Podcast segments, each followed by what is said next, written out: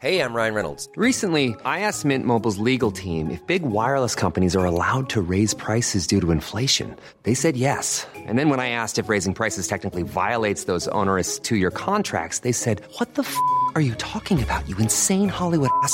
So to recap, we're cutting the price of Mint Unlimited from $30 a month to just $15 a month. Give it a try at mintmobile.com slash switch. $45 up front for three months plus taxes and fees. Promo rate for new customers for limited time. Unlimited more than 40 gigabytes per month. Slows. Full terms at mintmobile.com. El dedo en la llaga. Había una vez un mundo en el que nadie creía. Un país de historias inexplicables. Una nación con personajes asombrosos. Santo Tomás tenía razón. Hay que ver para creer. El México increíble. Las verdades que duelen. La voz de los que callan. El dedo en la llaga. Infórmate, diviértete, enójate y vuelve a empezar.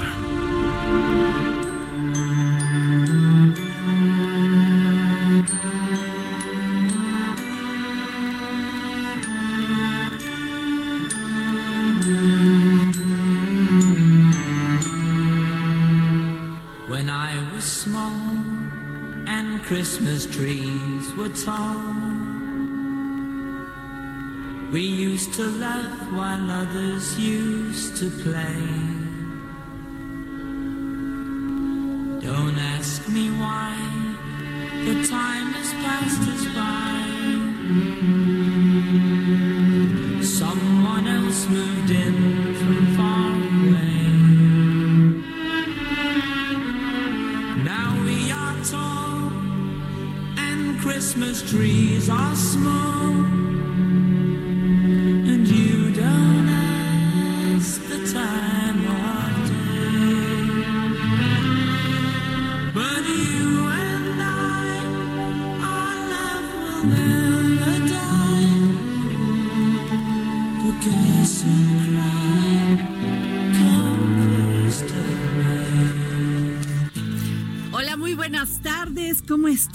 Saluda Adriana Delgado aquí por el Heraldo Radio en la 98.5 este maravilloso jueves 9 de enero del 2020. Y pues, ¿qué quiere decirles? Que estamos escuchando, mi querida Claudia. Claro que sí, Adri. Mira, estamos escuchando First of May de los Bee Gees. Esta canción, eh, pues, es muy emblemática de la banda de los hermanos británicos, los Bee Gees. Y está cumpliendo esta canción, Adri, 51 años de haber sido lanzada por este grupo de hermanos conocidos como los Reyes de la Música Disco, teniendo sus mejores épocas entre los años 70 y parte de los 80, Adri. Ay, bueno, Claudia, ¿y a quién más le damos la bienvenida el día de hoy? Pues fíjate, Adri, que tenemos este, muchas notas de interés, pero en realidad tenemos una gran, una gran bienvenida. No, no, no. Ay, Claudia anda en las nubes, creo que está enamorada. Déjenme saludar a nuestros amigos de la Ciudad de México, Guadalajara, Nuevo Laredo, Tampico, Villahermosa y Acapulco. Y también tenemos a nuestros amigos que nos están escuchando en el Estado de México, Morelos, Tlaxcala, Querétaro, Guerrero, Puebla e Hidalgo. ¿Y por dónde nos escuchan, Claudia? Tienes razón, Adri, discúlpame. Nos escuchan a través del 98.5 de su FM y también nos pueden escuchar a través del heraldodemexico.com.mx y nos pueden ver eh, en tiempo real en Periscope también, Adri. Esto es muy importante porque nos pueden estar mandando también mensajes a través de WhatsApp en tiempo real y audios a través del 5525 44 33 34. Muy bien, y, y- y en Twitter y en todo, a ver. En Twitter, Adri, te pueden escribir a través de arroba Adri Delgado Ruiz. Bueno, ¿y qué notas tenemos hoy, Claudia? Claro que sí, Adri. Fíjate que hay una noticia muy interesante el día de hoy en la mañanera. El presidente Andrés Manuel López Obrador afirmó eh, respecto al tema de Ayotzinapa, eh, que desea con toda su alma saber el paradero de los jóvenes, dónde están. Dijo que es decisión de todo el gobierno llegar a la verdad. Y bueno, esa es una espina que afirmó tiene clavada. Y bueno, expresó en esta conferencia de prensa mañanera en el Palacio Nacional esta situación. Después, Adri, hubo una reunión precisamente tanto con los padres eh, de estos 43 normalistas desaparecidos eh, como con eh, pues su representante legal. Y bueno, la, la, gran conclusión de esto es que hay hallazgos en las 18 búsquedas que se realizaron ya, que están en proceso de análisis, por lo que se espera, Adri, y se adelantó que para febrero o marzo podría haber avances respecto de estas investigaciones y además identificaciones, Adri. Pues qué bien, porque esto le daría muchísima tranquilidad a las madres y los padres de estos 43 jóvenes desaparecidos.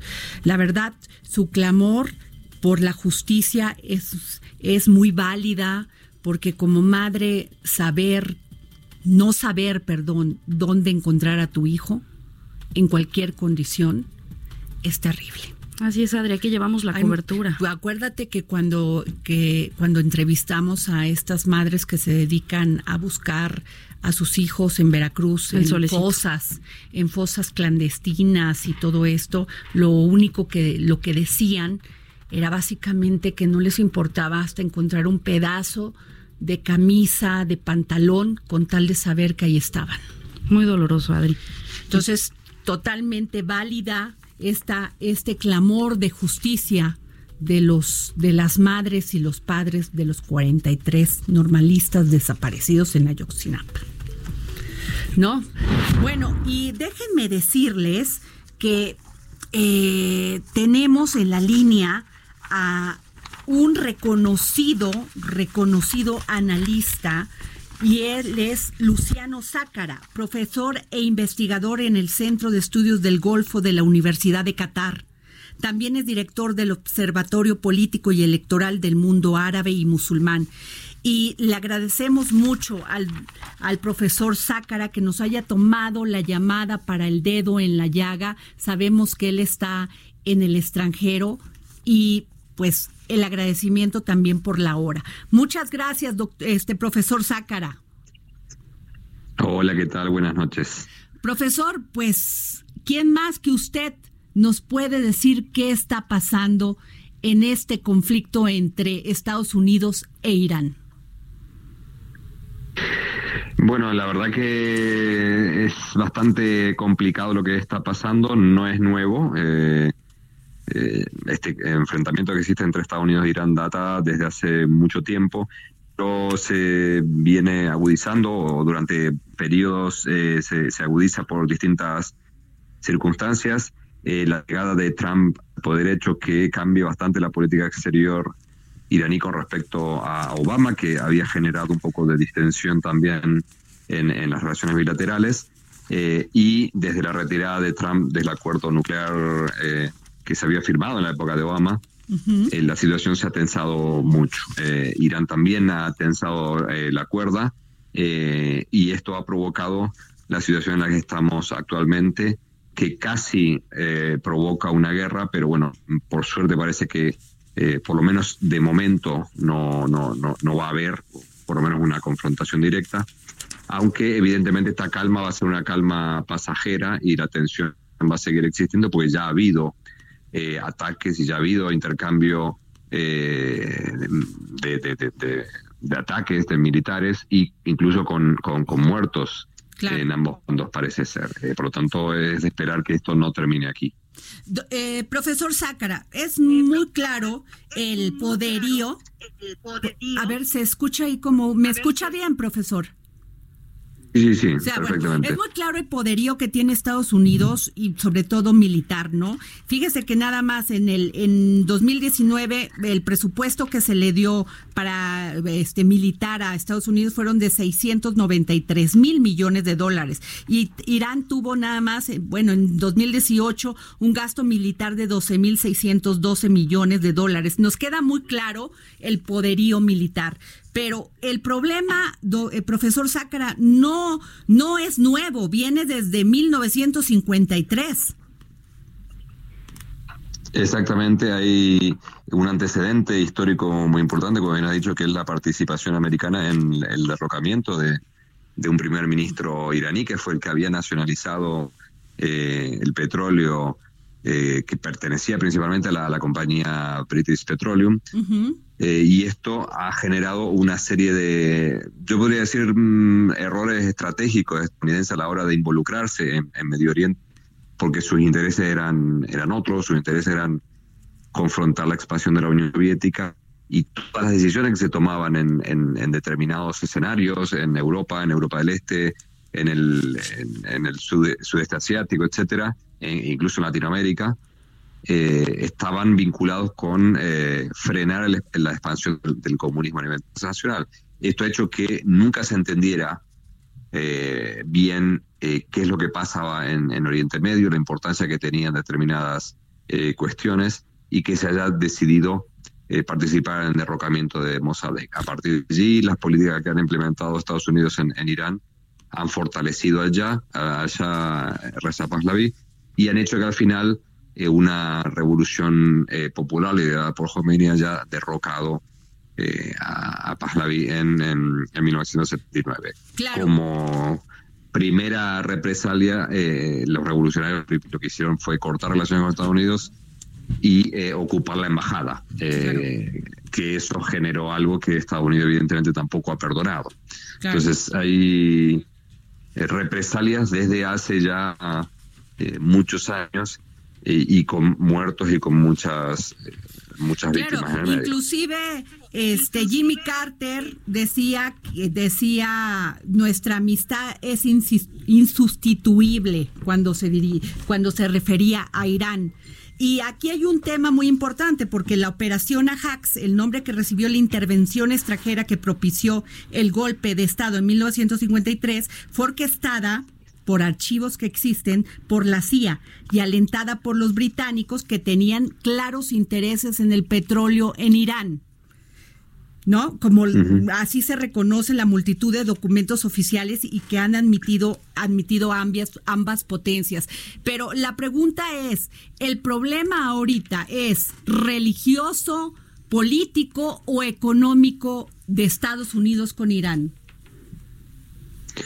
Bueno, e, evidentemente es eh, político. En este momento lo que hay en disputa en, Oriente Medio es eh, una batalla por la supremacía estratégica, por la supremacía eh, geopolítica.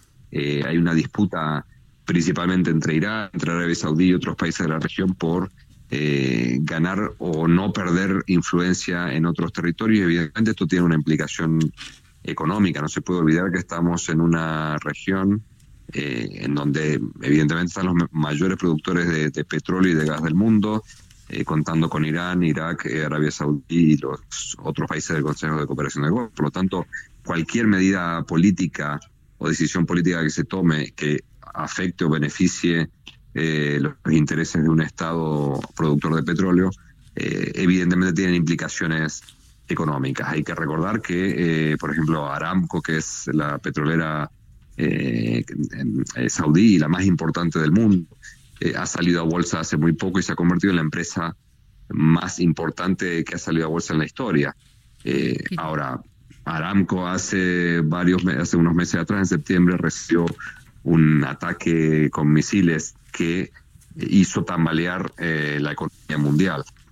Entonces, cualquier evento que tiene lugar en, en la región genera repercusiones que pueden eh, afectar a, todo el mundo, incluso bueno, a Latinoamérica que está geográficamente mucho más lejos, pero eh, no estamos eh, indemnes ante lo que pueda pasar en Oriente Medio. Nuestro querido amigo periodista José Luis Camacho, un periodista muy prestigiado en México, le va a hacer una pregunta. Profesor, muy buenas tardes. Yo creo que buenas tardes. Este, la pregunta que eh, más eh, está flotando en el ambiente es eh, si ha habido ya las suficientes señales de parte de Irán y de Estados Unidos de que el conflicto está bajando de intensidad, porque hay mucha preocupación de en México, sobre todo que tenemos 3.000 kilómetros de frontera con Estados Unidos, sobre si el conflicto baja de intensidad o sigue creciendo. ¿Usted cuál es su opinión? Bueno, eh, el día que pasó el, asesinato de, Soleimani, yo me temía lo peor. Eh, incluso me, estaba esperando una represalia americana, eh, digo, perdón, iraní mucho más grande. y viajé a Irán porque tenía una, una, conferencia allí. y mm, salí de Irán el, media hora o una hora después de que empezó la represalia eh, iraní. De hecho, salí en el vuelo anterior al vuelo de Ukrainian Airlines que se ha derribado o se ha caído, no sabemos todavía qué ha pasado. Eh, por lo tanto, mm, también estoy un poco expectante de, ver qué se resuelve con, todo esto. Eh, pero yo no, no me temía que hubiera una, una repercusión muy grande, o por lo menos que la guerra abierta estallara al menos muy rápido, porque se esperaba evidentemente una, una represalia eh, iraní, pero yo esperaba también una, una, una, represalia moderada que buscara no escalar en el conflicto. Eso es lo que pasó aparentemente y la respuesta que hemos tenido de Trump eh, ayer eh, en su declaración es que dan como zanjado este tema. Eh, Trump mm, dijo evidentemente que iba a implementar más sanciones, que toda la retórica que tiene que, realizar respecto a Irán, pero como dejó por sentado que no iba tampoco a escalar. esto, como dije al principio, marca que hay una sí una reducción de la tensión, que por, por el momento no va a haber una acción militar de ninguno de los dos que busque escalar, eh, pero los dos han marcado cuáles son las líneas rojas, los, los dos han dado eh, señales a los otros de que si tienen que usar la fuerza la van a usar. Eh, Estados Unidos ha dejado claro que si quieren matar a cualquier individuo que designen, incluyendo al presidente, al líder o a quien sea, lo pueden hacer, que tienen las herramientas para hacerlo, eh, así que lo van a hacer. Y eh, Irán también ha dejado muy claro que eh, si quieren atacar una base americana donde sea, también lo pueden hacer. entonces creo que ya marcando un poco el territorio, los dos se contentan con que esto no vaya a mayores y, prefieren bajar la, la tensión. profesor Zakara, eh, ¿Cómo ve usted esta declaración del primer ministro de Canadá, Justin Trudeau, quien, quien dijo hace unos momentos en conferencia de prensa que tiene información de que la aeronave ucraniana que se estrelló el miércoles 8 de enero en Teherán fue derribada por su misil, por un misil de Irán? Eh, bueno, eh, yo preferiría, eh, o sea, desearía que no fuera así. a mí me han preguntado esto a lo largo de todo el día y de ayer y la primera evaluación que hacía y la primera información que tengo por cosas que conozco y por haber hablado con otra gente es que estos aviones tienen muy escaso mantenimiento y que eh, son considerados de low cost y que digamos son las únicas compañías que vuelan a Irán que pueden eh, transportar pasajeros hacia Europa, hacia Estados Unidos y a Canadá, eh, porque las otras compañías europeas y americanas no vuelan, evidentemente. Eh, entonces, a, veces los pasajeros iraníes están sometidos a tener que viajar en condiciones no muy, no muy, no muy buenas en, esto, en estos aviones. yo tenía en claro que podía haber sido un accidente. Con las declaraciones de Trudeau, que no es alguien que sea comparable a Trump en cuanto a declaraciones, si hace una declaración de ese tipo, de ese talante, es porque tendrán suficiente información de los, de, los servicios de inteligencia canadienses que podrían corroborar la, hipótesis de que ha sido un error eh, iraní eh, al, intentar derribar un avión que a lo mejor confundieron con un avión eh, militar americano. Digo, no es Trudeau alguien que haya, vaya tuiteando por ahí como hace Trump eh, lo que se le cruza por la cabeza. Si salió a hacer una declaración de prensa es porque tiene información eh, al menos eh, fehaciente de que, de que algo puede haber pasado. Y me parece lógico que exija, eh, porque muchos, que 60 pasajeros que, que volaban eran ciudadanos canadienses y tienen todo el derecho de exigir una investigación profunda y de hecho, bueno, hay todo un debate acerca de esto porque Irán en un principio no quería entregar las cajas negras, eh, pero ahora está empezando a decir, bueno, que aparece, por lo que estuve leyendo últimamente, que eh, han invitado a la gente de Boeing eh, también a participar de las investigaciones, para lo cual tendría que haber una exención de las sanciones impuestas por Estados Unidos porque prohíbe la, colaboración de Boeing con Irán. Por lo tanto, tendría que haber una excepción americana para que puedan ir la gente de Boeing a revisar los restos del avión, o sea, hay una serie de elementos legales que hay que, que, hay que considerar. Pero si Irán permite eh, una investigación con ayuda internacional se podría esclarecer esto eh, definitivamente. Pues muchas gracias, profesor Luciano Zácara, eh, quien es profesor e investigador en el Centro de Estudios del Golfo de la Universidad de Qatar. Usted está eh, actualmente en este momento en Qatar, ¿verdad? Sí, sí, sí. Estuve hasta ayer a la mañana en Irán. Como dije, volví en el en el vuelo anterior que salió, el, vuelo que salió media hora antes del, del vuelo irañano y, me enteré cuando llegué aquí en, al aeropuerto de lo que había pasado. Y sí, ya estoy de vuelta en Qatar. Pues bueno, este profesor, muchísimas gracias por habernos dado esta entrevista para el Heraldo Radio aquí en el programa El Dedo en la Llaga. Le agradecemos mucho. Gracias a ustedes y muy buenas noches. Buenas noches, este profesor. Pues tenemos aquí ya se incorpora a esta mesa nuestro querido José Luis Camacho.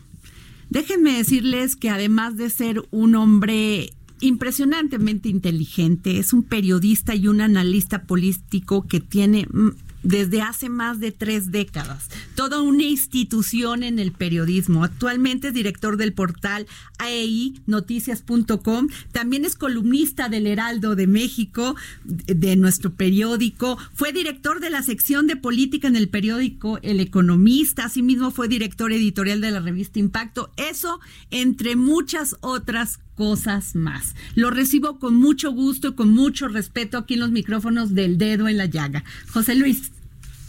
Pues muchas gracias Adriana por la invitación. Un saludo a todo tu auditorio, deseándoles que este año 2020 sea un año de avance, de prosperidad y sobre todo de tranquilidad.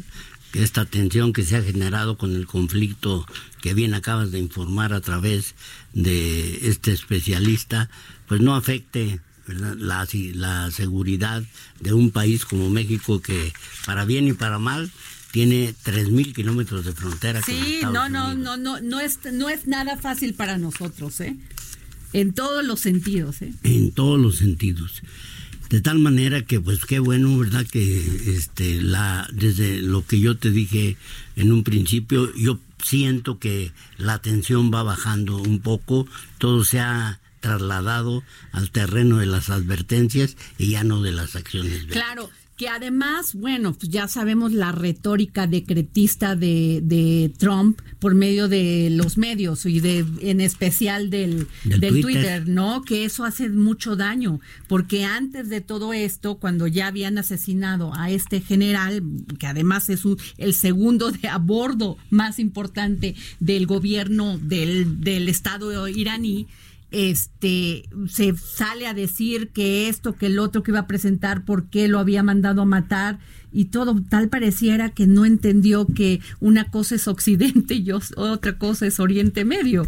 Sí, bueno, yo este también uno de los factores de incertidumbre que manejé en mis columnas estos días, pues fue el estado de ánimo tan a veces inestable del presidente de Estados Unidos, que en Twitter en ocasiones, este, bueno, hablemos de México, eh, pues eh, felicita, eh, apapacha al presidente López Obrador y luego en el siguiente día nos pone un coscorrón y nos amenaza con... Totalmente inestable. ¿Sabes por qué? Porque me queda claro que él no entiende lo que es la diplomacia.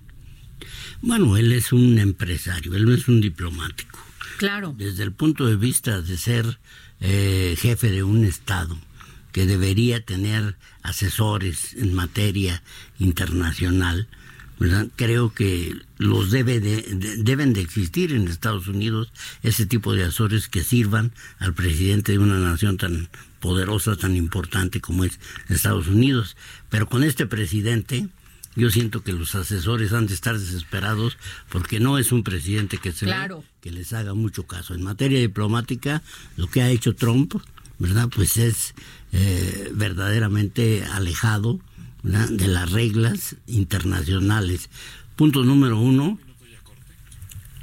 el, el, asunto de la seguridad. Claro. Y punto número dos, el asunto de la economía. Primero, pues no puedes tener una economía si no hay seguridad. Pero además mm, de las personas desde que desde que inició Trump su gobierno y que han renunciado, que estaban cerca de ellos, pues lo que señalan es la inestabilidad del presidente y entonces eso nos tiene más nos nos da más miedo porque definitivamente eh, no es una persona como para tomar estas decisiones, un jefe de Estado que toma una decisión así que después recula y que le baja y que nosotros vamos a hacernos amigos con todos, o sea, que no midió el impacto que iba a tener en un país que además tiene todos los señalamientos de ser un país religioso y fundamentalista, y más cuando dijeron que iban a dar 80 millones por la cabeza de Trump.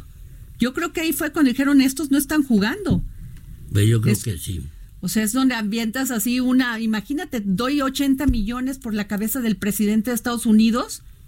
Pero yo creo que fue mucho. Después del corte seguimos comentando. Qué barbaridad. Bueno, pues regresamos, vamos al corte y regresamos.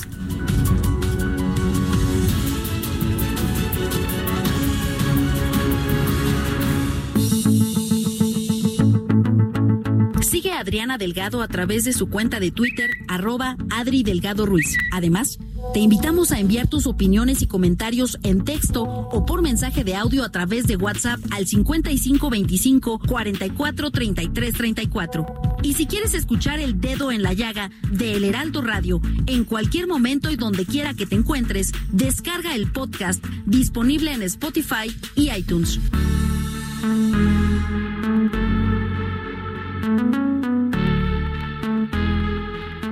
Heraldo Radio, la H que sí suena y ahora también se escucha.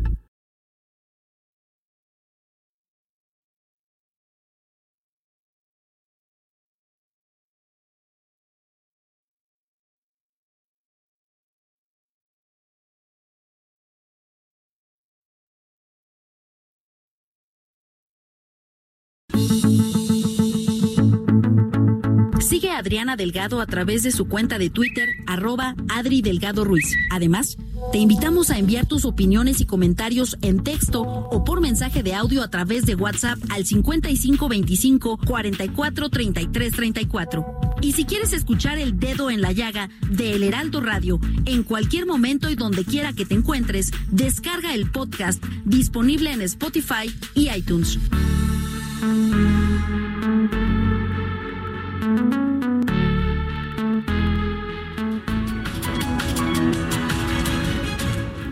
Regresamos aquí al dedo en la llaga por el Heraldo Radio. Y déjenme decirles que hay otro tema internacional y los temas de conflicto internacional no paran, este querido José Luis. Y fíjense que es este tema es la situación en Venezuela. Recordemos que el pasado 23 de enero del 2019, la Asamblea Nacional proclamó a Juan Guaidó como presidente interino de Venezuela. Guaidó fue reconocido como presidente por más de 50 países. Esta situación se da después de que en mayo de 2018 Nicolás Maduro fue reelecto para un nuevo periodo de gobierno, tras unas, elecciones que únicamente contaron con el 46% de la participación ciudadana. ¿Qué está sucediendo en Venezuela en este momento. Este domingo, según la Constitución de Venezuela, se debía conformar la nueva directiva, directiva de la Asamblea Nacional, el órgano legislativo del país. Juan Guaidó, quien se desempeñaba como presidente del organismo y otro grupo de diputados opositores, intentó entrar al Parlamento. La Guardia Nacional les impidió el paso. Al negarles la entrada, los diputados oficialistas adelantaron una elección en la que el parlamentario Luis Parra fue electo como presidente del organismo. Y para esto hemos solicitado que nos pueda hablar de esta compleja situación al primer vicepresidente de la Asamblea Nacional de Venezuela, Juan Pablo Guanipa, quien es considerado el segundo al mando en el gobierno de Juan Guaidó en Venezuela. ¿Quién es Juan Pablo Guanipa? Pues es abogado y político venezolano, actualmente es diputado y primer vicepresidente de la Asamblea Nacional de Venezuela y también es dirigente del partido opositor Primero Justicia. Muy buenas tardes, vicepresidente. Buenas tardes, Adriana. Muchas gracias por el contacto. Estoy a tu orden. Gracias por tomarnos la llamada. Estamos aquí en la mesa el reconocido periodista aquí en México, José Luis Camacho, Adriana y Adriana Delgado y Claudia. Queremos saber que nos diga usted qué pasó después de este domingo en Venezuela. Bueno, mira, el día domingo lo importante es que hubo una sola sesión de la Asamblea Nacional. Es importante decirlo porque en la sede del Palacio Federal Legislativo un grupo de diputados tomó la decisión de hacer una farsa en la que no hubo constatación de quórum, no se sabía cuántos diputados habían, no hubo absolutamente propuesta de ninguna candidatura, no hubo votación, no hubo eh, constatación tampoco de esa votación. Sencillamente ellos se juramentaron como quienes dirigirían la Asamblea Nacional y nosotros, al no tener todos los diputados acceso a la sede del Palacio Federal Legislativo, decidimos hacer la sesión en otro espacio, en la sede del diario El Nacional, y allí habían 100 diputados. Eh, recuerda que en Venezuela son 167 diputados y con 100 diputados evidentemente teníamos una mayoría absoluta y designamos nuevamente a Juan Guaidó como presidente de la Asamblea Nacional y presidente encargado de la República y a mí me correspondió asumir la primera vicepresidencia. Luego, el día martes, teníamos la primera sesión y cuando íbamos camino a la Asamblea Nacional tuvimos también la obstrucción por parte de la Policía Nacional Bolivariana y luego de la Fuerza Armada Nacional. Esas dos obstrucciones pudieron ser superadas por nosotros y cuando entramos al Palacio Federal Legislativo, quienes intentaban hacer una sesión allí, salieron corriendo y nosotros pudimos hacer la sesión y en esa misma sesión del día martes ratificamos la juramentación de Juan Guaidó como presidente ahora encargado de la República Bolivariana de Venezuela. La situación es que durante todo este tiempo la dictadura de Nicolás Maduro ha intentado impedir el funcionamiento de la Asamblea Nacional. Y lo que han hecho es tratar de cambiar la correlación de fuerzas. Por eso, desde el principio, ellos eh, actuaron con los diputados de Amazonas, les impidieron su incorporación y después comenzaron una persecución que ha hecho que más de 30 diputados tengan que irse del país al exilio luego colocaron presos a varios diputados, después, al ver que no lograban esa mayoría que buscaban, utilizaron el expediente de la extorsión, había diputados que tenían procesos judiciales y entonces, bueno, intentaron también eh, acabar con ellos y después empezaron a comprar diputados, que fue la última acción que realizaron. A pesar de todo eso, nunca obtuvieron la mayoría. Y nosotros asumimos la conducción del Parlamento Nacional y seguimos trabajando para rescatar al país y lograr que se restituya la democracia y la libertad. Eh, diputado Juan Pablo Guanipa, eh, vicepresidente de la Asamblea Nacional de Venezuela, habla José Luis Camacho, invitado al programa El Dedo en la Llaga de la reconocida eh, periodista Adriana Delgado. Una pregunta, diputado. La situación mm, de eh, persecución que está sufriendo eh, su partido y el número de diputados que ha tenido que eh, tomar la decisión de exilarse de Venezuela, y me imagino que ante el peligro que corren sus vidas, es una situación que tiene como proyección el incrementarse en materia de ilegalidad producida por las actitudes autoritarias del gobierno de Nicolás Maduro o es una situación que usted considera que se puede negociar y pueda llegar a tener un tono de diálogo más propositivo para ese querido país venezolano? Eh, amigo José Luis, eh, muchas gracias por la pregunta. Nosotros hemos hecho todos los esfuerzos para intentar que la solución a la crisis política tan profunda que se convierte en tragedia en materia económica y social en Venezuela pueda ser pacífica, pueda ser por la vía electoral. Y fíjese usted, eh, nosotros acudimos a Oslo, acudimos a República Dominicana, acudimos a Barbados, ¿Por qué? Porque ahí habían procesos de negociación a través de los cuales podíamos lograr lo que estamos buscando, que que la solución sea por una vía pacífica. Pero la actitud de la dictadura es totalmente distinta. Ellos cada vez que acudieron a cualquiera de estos procesos de negociación, lo único que buscaban era tiempo para mantenerse en el poder, pero no para lograr si es una solución a la crisis. A la, dictadura, a la dictadura no le importa absolutamente nada que la gente se esté muriendo de hambre o que la gente muera porque no tiene la atención y la protección de su salud. No les importa absolutamente nada en mi, estado Zulia, donde fui electo gobernador, me destituyeron por negarme a juramentarme ante la constituyente. No les importa que en el Zulia la gente tenga 18 horas al día sin electricidad o que tengamos que hacer cinco días de cola y de espera para poder echarle gasolina al vehículo o que tengamos una situación en la que no se consigue el alimento porque es una zona fronteriza. No les importa eso, les importa solo mantenerse en el poder.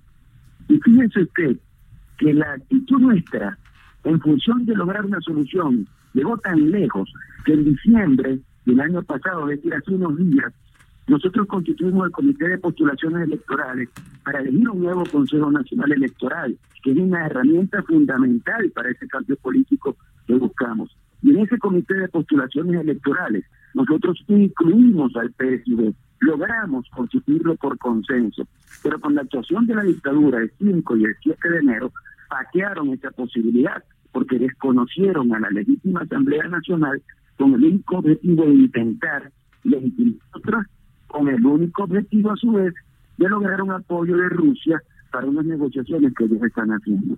Entonces, es muy difícil, nosotros vamos a insistir, pero es muy difícil lograr una solución electoral si no ejercemos mecanismos de presión, porque por una vía de diálogo pacífico, esta gente no va a aceptar absolutamente ninguna posibilidad de cambio político. Es una situación sumamente compleja, pero termino diciéndole, la solución a los problemas sociales y económicos de Venezuela pasa por resolver el problema político. No hay forma de que se resuelva ninguno de los problemas del país mientras Maduro siga usurpando la presidencia. Y nuestra labor es seguir luchando hasta lograr ejercer la presión suficiente que permita que se genere un clima a través del cual logremos este cambio político. Juan Pablo, mm, en América Latina se han estado desarrollando procesos electorales en donde eh, pues se han visto avances en lo que se refiere a la consolidación de algunas democracias liberales, pero también se han visto casos críticos como el de Bolivia, en donde ahora gobierna eh, un partido opositor al de Evo Morales, que tenía ya, eh, siendo presidente de esa república, más de 10 años. ¿En qué contexto se inscribe la lucha de tu partido? En el mismo contexto en que están las ahora autoridades que gobiernan Bolivia o en el contexto que reclaman esas llamadas democracias liberales como las que están ahora eh, operando en Argentina, que por cierto ha sido el último refugio de Evo Morales en materia de asilo diplomático. Mira, no es un asunto sencillo. Venezuela está viviendo una dictadura, pero Venezuela había sido ejemplo para América Latina de democracia. Muchas este, eh, posibilidades en América Latina se lograron gracias a que Venezuela aportó su experiencia desde 1958 con una democracia que si revisamos el balance de esos 40 años un balance altamente positivo. Yo siento que la democracia está en los tuetas de la conciencia, de los huesos de la patria venezolana. Y estoy convencido de eso y por eso tengo la convicción de que nosotros vamos a lograr recuperarla. Eh, pero tenemos que liberarnos de la dictadura. En el caso de Bolivia, ahí hubo, a mi modo de ver, un irrespeto profundo de Evo Morales a la democracia y a la constitución. Es, un asunto que se repite en nuestros países.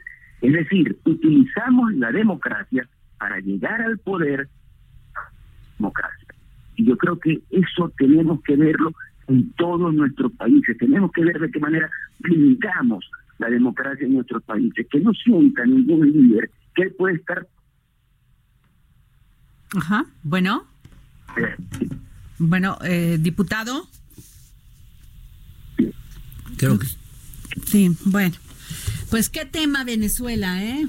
Pues, Pues sí, qué tema. Yo estaba a punto de preguntarle al diputado Adriana si su partido eh, recoge las banderas bolivarianas que se iniciaron hace mucho tiempo en un juramento que hicieron en, bajo un árbol emblemático de la selva venezolana que se llama el árbol Samán de Guare, en donde eh, proclamaron la eh, lucha para lograr una Latinoamérica bolivariana.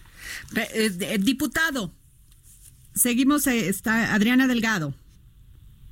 Bueno. Hola Adriana, lamentablemente se cortó. Sí, este, ya este no tenemos, ya sabe cómo es el tiempo de la radio, diputado, pero díganos qué sigue para Juan Guaidó, qué sigue para Juan Pablo Guanipa y qué sigue para Venezuela. Bueno, nuestra responsabilidad en este momento eh, no se puede reducir a defender la institucionalidad del Parlamento. Es un asunto que tenemos que hacer, pero que, que no puede ser de todo esto. Aquí lo importante que logremos el cambio político en Venezuela. Lo importante es que logremos que la gente sienta que este puede ser un país de oportunidades, de estudio, de trabajo, de emprendimiento. Entonces, nuestra labor en este momento pasa por la necesidad de ejercer mecanismos de presión identificados. Presión interna, presión política, presión social, presión institucional, presión internacional. Claro. a través de esa presión estamos totalmente convencidos de que podremos generar el clima adecuado para que se produzca un cambio en Venezuela, para que tengamos un Consejo Nacional Electoral que la gente respete y que respete el voto de la gente para que podamos tener un proceso electoral presidencial y un proceso electoral de la Asamblea Nacional y que a través de, de el cambio y la reconstrucción del país. Muy bien, pues le agradecemos mucho, diputado Juan Pablo Guanipa, que nos haya dado esta entrevista para el dedo en la llaga. Muchísimas gracias a ustedes. Hasta luego, gracias. Pues ahí va. Ahí va, un tema más. Un tema más. Bueno, eh, tenemos a una gran invitada. José Luis. Ella es Cecilia Fuentes, editora y recopiladora del libro Mujer en Papel de las Memorias Inconclusas de Rita Macedo. ¿Quién fue Rita Macedo? Bueno, para aquellos que son muy jóvenes, una de las actrices que marcó el cine y la televisión mexicana. Protagonizó más de 30 películas, entre ellas Las cinco noches de Adán en 1942, El ropavejero en 1947 con Joaquín Pardavé, Cinco rostros de mujer en 1947 como Elena, Ensayo de un crimen en 1955 dirigida por Luis Buñuel con Miroslava Stern y Ernesto Alonso sin embargo, hace 26 años murió Rita, el 6 de diciembre de 1993. La, la actriz desgraciadamente acabó con su vida en un hecho trágico que dejó muchos recuerdos. Hoy hablaremos del libro Mujer en papel, las memorias inconclusas de Rita Macedo, un libro que muestra la vida de esta maravillosa actriz y relata una vida marcada por sus sentimientos, tanto en el ámbito profesional como en el, como en el de sus relaciones personales con la más grande personalidad como la más grande personalidad y con su familia. Y para ello nos acompaña en cabina, pues Cecilia Fuentes. Cecilia, gran libro, ¿eh? Gran libro. Yo feliz de estar aquí con ustedes. Cuéntanos, ¿qué, ¿qué te llevó a, a, terminar estas memorias inconclusas de Rita Macedo? el querer darle gusto a ella que quería publicar sus memorias y no le fue sencillo en el momento, ¿no? Porque nunca las acabó, para empezar. Y las veces que yo traté de seguir adelante, siempre hubo alguien que me puso el pie para que me atorara y no pudiera seguir, porque a mucha gente no le convenía. Entonces, después de tres intentos, como que para el cuarto ya lo logré y ahorita pues me siento feliz de que ya, ya cumplí con mi mamá, ya le di su regalo, que pues ella se quedó con las ganas de tenerlo, entonces yo me siento ahorita muy en paz de ya puedo respirar, ya lo tiene y ahí está afuera para el que quiera divertirse más que sufrirlo. ¿Por qué tu hermano Luis de Llano te pedía que no lo sacaras mientras estuviera vivo tu papá? Tu no, es mi padrastro. No, no, no, no es mi padrastro, ya me lo adjudiqué, su papá. Su papá, sí. Y, y este y también este tu papá Carlos Fuentes. A Luis no le gusta que hablen mal de la gente, de él, a la que quiere. Y su papá era su adoración.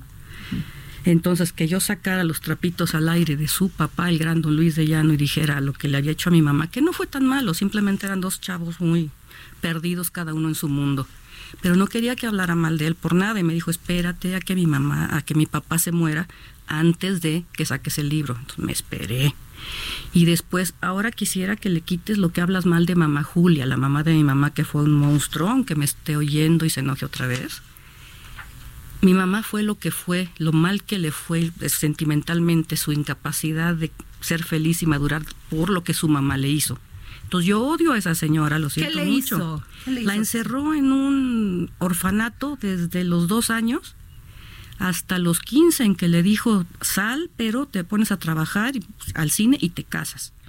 Si no, ahí te quedas. Y ahí hubiera seguido otros tres años. Y ella dijo, pero me voy corriendo, no importa dónde me metan, ¿no?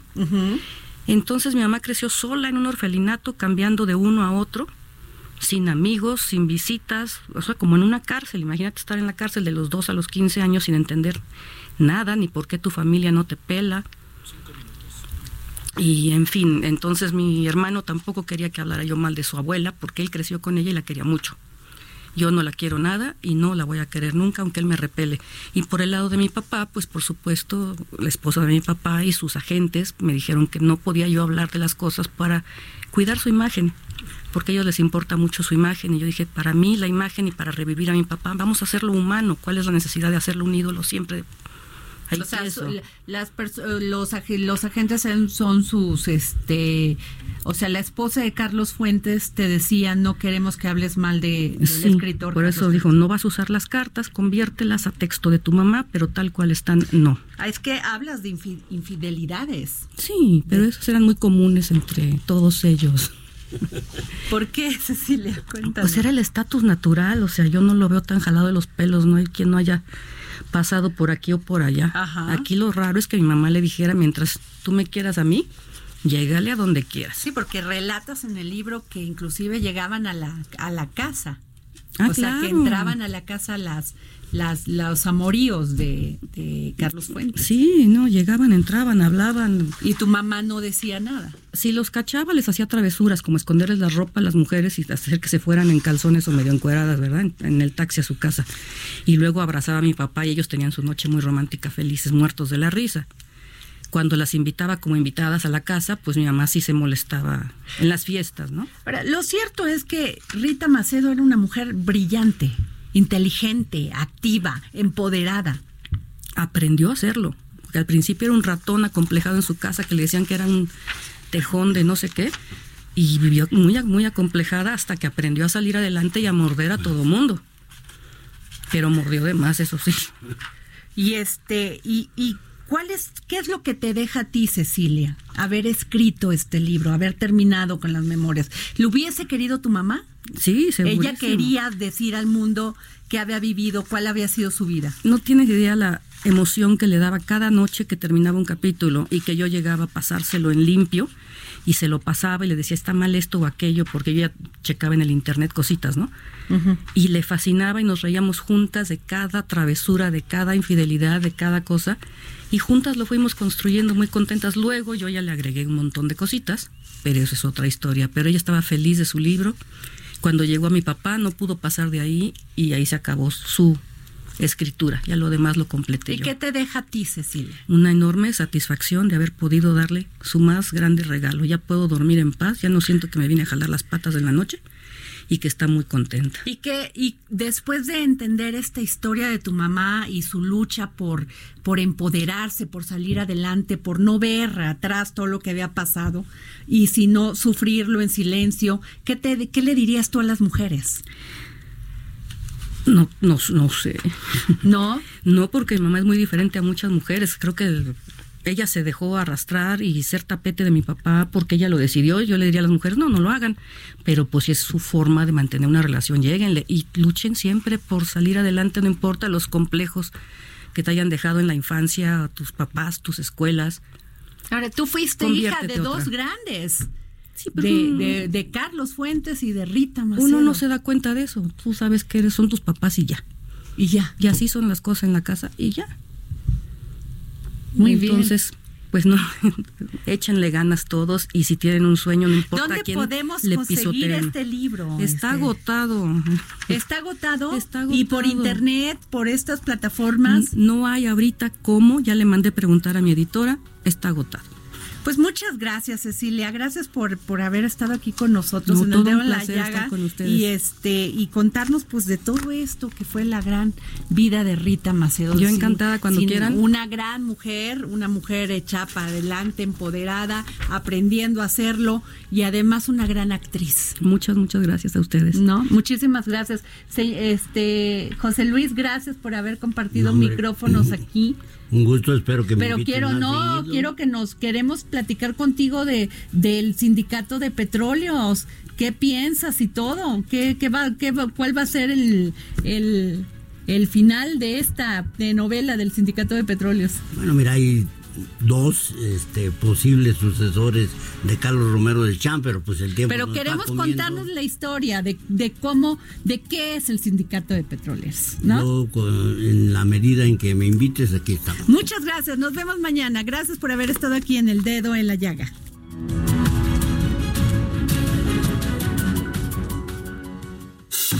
Esto fue El Dedo en la Llaga con Adriana Delgado. Heraldo Radio. La HCL se comparte, se ve y ahora también se escucha. Imagine the softest sheets you've ever felt. Now imagine them getting even softer over time. That's what you'll feel with Bowl and Branch's organic cotton sheets. In a recent customer survey, 96% replied that Bowl and Branch sheets get softer with every wash. Start getting your best night's sleep in these sheets that get softer and softer for years to come. Try their sheets with a 30-night guarantee. Plus, get 15% off your first order at bowlandbranch.com. Code BUTTERY. Exclusions apply. See site for details.